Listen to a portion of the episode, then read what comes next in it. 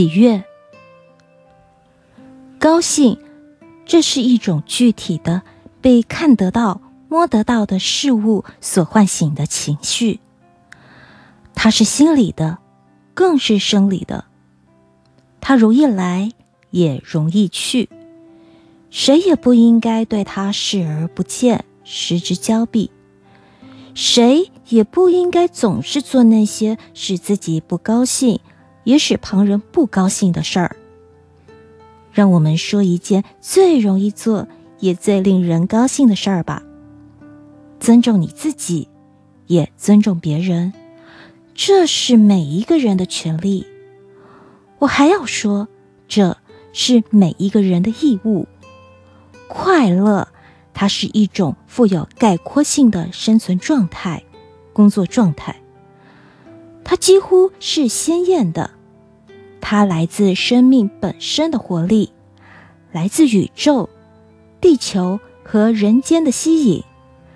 它是世界的丰富、绚丽、扩大、悠久的体现。快乐还是一种力量，是埋在地下的根。消灭一个人的快乐，比挖掘掉一棵大树的根要难得多。欢欣，这是一种青春的诗意的情感，它来自面向着未来而伸开双臂奔跑的中的冲力，它来自一种轻松而又神秘、朦胧而又隐秘的激动，它是激情即将到来的预兆，它又是大雨过后的比下雨还要美妙得多。也久远得多的回味。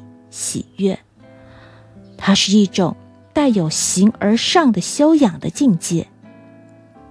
与其说它是一种情绪，不如说它是一种智慧，一种超拔，一种悲天悯人的宽容和理解，一种饱含经过沧桑的充裕和自信，一种光明的理性。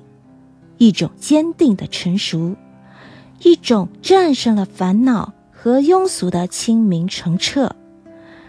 它是一潭浅水，它是一抹朝霞，它是无边的平原，它是沉默的地平线。